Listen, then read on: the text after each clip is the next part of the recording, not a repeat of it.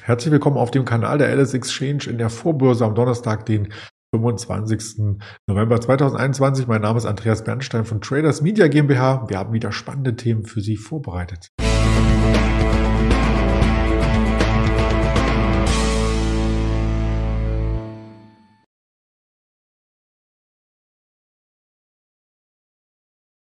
Wir schauen auf den DAX am Morgen. Der war gestern weiter unter Druck. Wird das am Donnerstag auch so sein? Großes Fragezeichen. Der Black Friday rückt immer näher. Das ist der Freitag. Also schwarz nicht im Sinne von Kursabgaben, sondern da geht es um Umsätze, um Kaufhäuser, um, ja, letzten Endes den Konsum. Ein Thema an der Börse, großes Fragezeichen.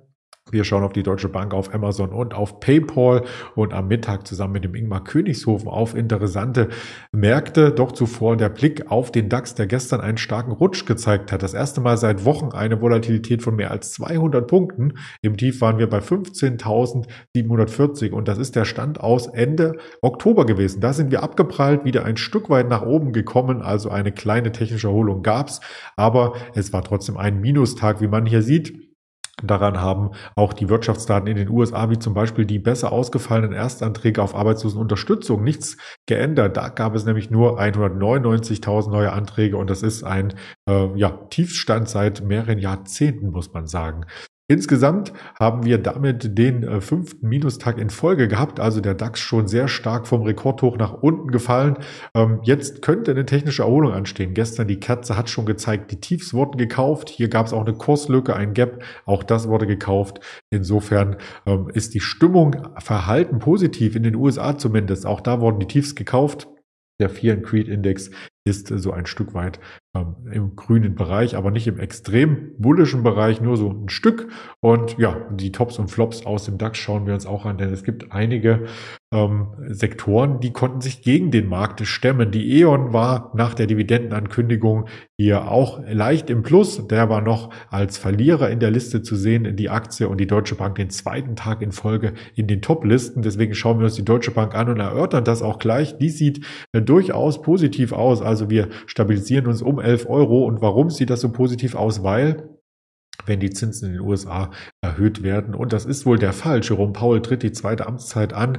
Dann profitieren die Bankwerte, weil sie mit höheren Zinsen auch höhere Margen haben, besser spekulieren können und auch natürlich ähm, hier den Kunden nicht ähm, das Geld sozusagen über die Verwahrentgelte rausziehen müssen, sondern das Geld selber anlegen können. Der Kunde ist dann bei der Bank besser aufgehoben. Insgesamt ein gutes Geschäft für die Bank. Deswegen profitiert auch die Deutsche Bank hier gestern noch einmal den zweiten Tag in Folge. Wie gesagt, ja, und wenn wir schon einmal beim Thema Finanzen sind, blicken wir auf zum Beispiel PayPal und das ist mein persönliches Anliegen hier auch so ein Stück weit äh, nicht nur die Euphorie zu schüren, nach Schnäppchen zu schauen im Internet, sondern das ganz genau auch unter die Lupe zu nehmen, äh, ob wir hier nicht äh, in eine Schuldenfalle laufen, muss jeder für sich selber entscheiden. Aber es droht natürlich eine gefährliche Verschuldung, weil bei vielen Bezahlanbietern wie PayPal oder in Deutschland Klarna Raten angeboten werden und der Kreditkauf offeriert wird zu ähm, Attraktion, äh, zu attraktiven Konditionen, die beim genauen Blick gar nicht mehr so attraktiv sind.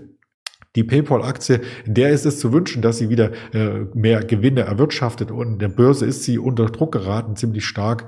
Aber das könnte dann mit der Black Week, mit dem Black Friday, der ja ansteht, der Freitag wurde ausgedehnt auf die ganze Woche, hier auch dazu führen, dass man ähm, etwas mehr wieder in der Kurserholung äh, sieht. Amazon freut sich auf jeden Fall, denn da gibt's schon die ganze Woche Angebote. Also wenn der ein oder andere hier schaut, ich reiche dann gerne gegen Freitag die ersten Indikationen nach in der Vorbörse, wie viel Umsätze wir hier haben, äh, um wie viel Geld es hier geht. Aber wir haben schon beim chinesischen Single Day gesehen, dass eine JD sehr, sehr gut performte. Also Onlinehandel ist on vogue und gerade in der Corona-Zeit hat man ja wenig Alternativen, wenn die Läden geschlossen sind. Also ein Amazon auf alle Fälle im Zusammenhang mit Black Friday auch anschauen. Das wäre so mein morgendlicher Weckruf, muss ich fast schon sagen. Denn wie viel mehr Wirtschaftstermine gibt es ja gar nicht zum Wecken. 8 Uhr hatten wir das Bruttoinlandsprodukt unverändert. Also von der Prognose her im Quartal 1,8 Prozent zugelegt, aufs Jahr 2,5 Prozent.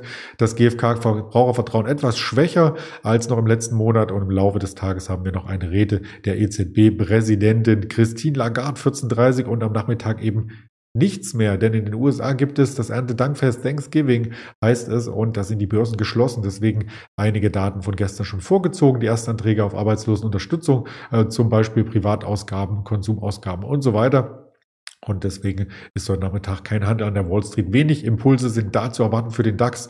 Mehrheitlich wird das Geschehen am Vormittag hier äh, vollzogen und wir kommentieren das natürlich auch auf unseren sozialen Kanälen YouTube, Twitter, Instagram, Facebook und als Hörvariante bei Spotify, Deezer und Apple Podcast.